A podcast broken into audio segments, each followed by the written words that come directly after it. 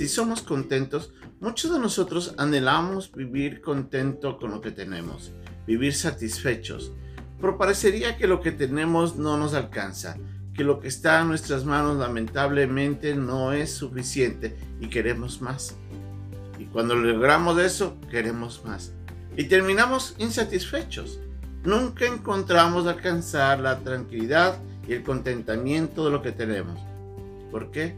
Porque la codicia, la avaricia, la envidia, lamentablemente, ponen satisfecho nuestro corazón y nos empujan a buscar más y a caer en pecado. Pero la Biblia nos dice que sí podemos ser satisfechos, estar contentos con lo que tenemos. Y eso solamente se logra cuando aprendemos en primer lugar a honrar a Dios con todos los bienes que tenemos. Esta es nuestra lección de hoy día, en la que vamos a aprender cómo, según Salomón, podemos vivir satisfechos económicamente con lo que Dios nos ha dado. Es una lección más aquí, en un momento con Dios.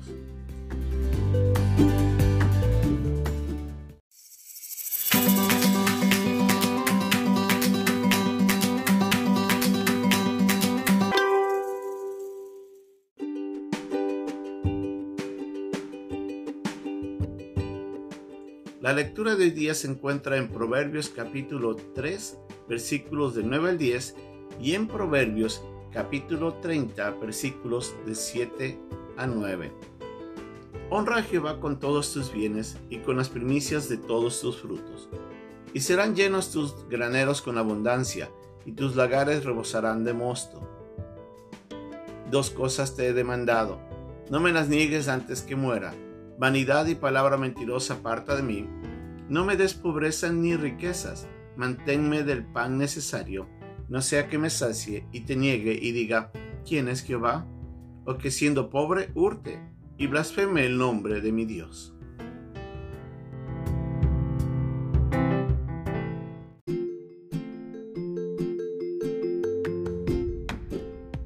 ¿Cómo vivir contentos cuando nuestro corazón siempre anhela tener más? La verdad es que por más que, alcancemos cosas, siempre vamos a querer más. Esa es nuestra insatisfacción. Y el mundo nos empuja y nos alienta siempre a alcanzar más, a lograr lo mejor el mejor teléfono, el último, el mejor modelo en zapatos, el mejor modelo en ropa. Siempre anhelamos querer más y más y más y más. nos llevan a un consumismo y lamentablemente una insatisfacción constante.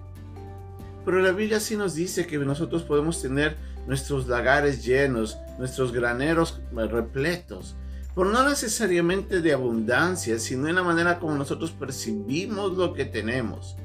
Y lo primero que nos dice aquí el proverbio es que nosotros tenemos que honrar a Dios con todo lo que tenemos.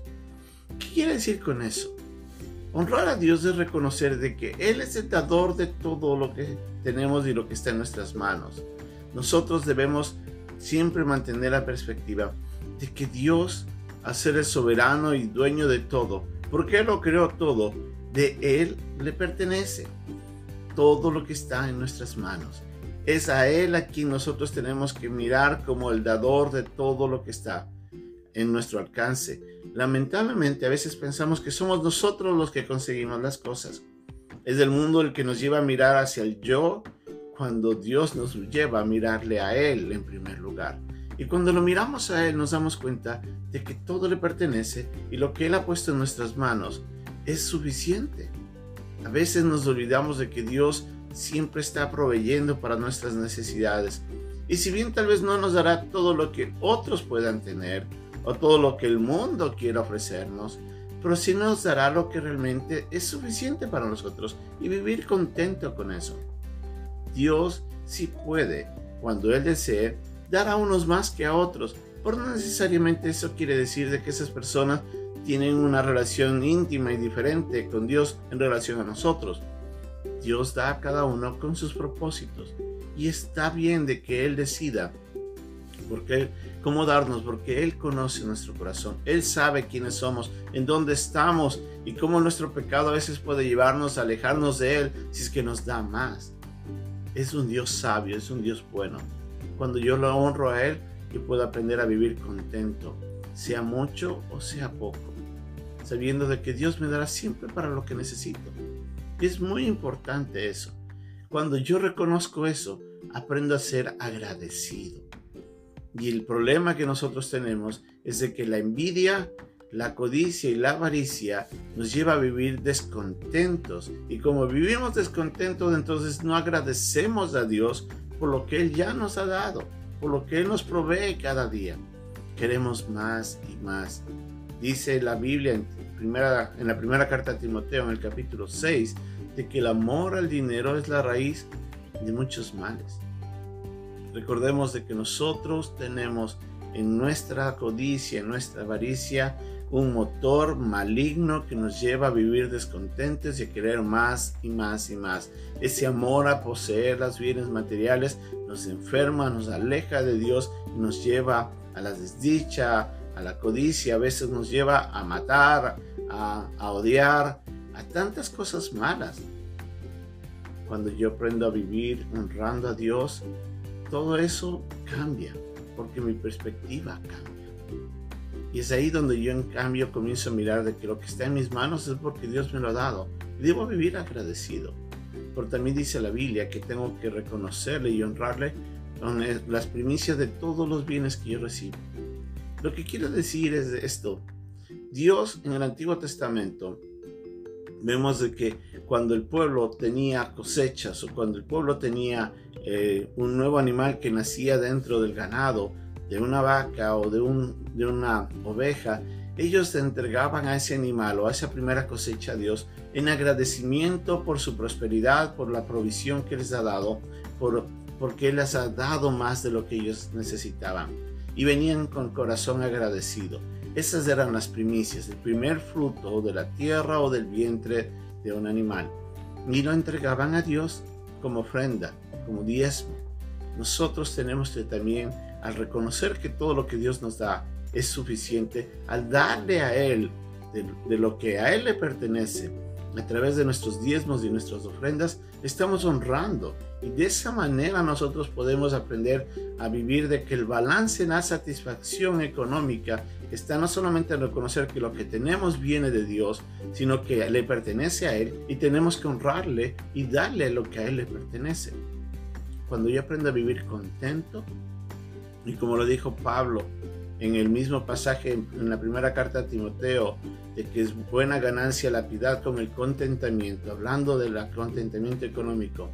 Y en Filipenses en el capítulo 4, nuevamente nos repite de que él aprendió a vivir contento de acuerdo a cómo sean sus condiciones. Dice, yo sé vivir, sé lo que es tener hambre y lo que es pasar necesidad o tener en abundancia. Pablo aprendió a vivir eso.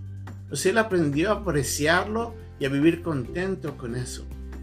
Nosotros tenemos que cambiar nuestra perspectiva. El mundo y nuestro pecado nos empuja hacia, hacia la codicia. Pero Dios nos lleva en cambio a reflexionar a que con lo que tenemos tenemos que vivir satisfechos. Cuando tenemos lo suficiente, como dice el, proverbio en el capítulo 30, cuando tenemos el pan suficiente, que no nos falte nada, entonces estaremos en la posición de vivir agradecidos y honrar a Dios y no menospreciarle. Cuando nos falta, ah, cuando no tenemos lo que quisiéramos. Entonces, el balance realmente está en un cambio de mente, en la renovación de la manera como percibimos las cosas. Y en ese instante, cuando miramos desde la perspectiva de Dios, con una perspectiva bíblica santa, podremos aprender a vivir piadosamente y contentos, satisfechos. Tenemos que pedir a Dios que trabaje nuestro corazón, que cambie nuestra perspectiva, que vivamos, que vivamos agradecidos por lo que Él nos da cada día y entreguémosle a Él tal y cual Él se merece nuestra honra, aún por medio de nuestros diezmos y de nuestras ofrendas. Dios no le va a dar menos cuando Él considera que usted lo necesita. Y a veces no le dará mucho cuando piense de que tal vez si le da, se pueda perder en el pecado. Dios es sabio, Dios es bueno, bondadoso, y cuida de nosotros. No nos desamparará si es que nosotros confiamos en Él. Honrémosle con nuestros bienes, agradezcamos por lo que nos ha dado, aprendamos a vivir contentos y en ese momento encontraremos la satisfacción económica, que no viene por la abundancia de bienes, viene en la manera como apreciamos lo que ya tenemos. Que Dios nos bendiga.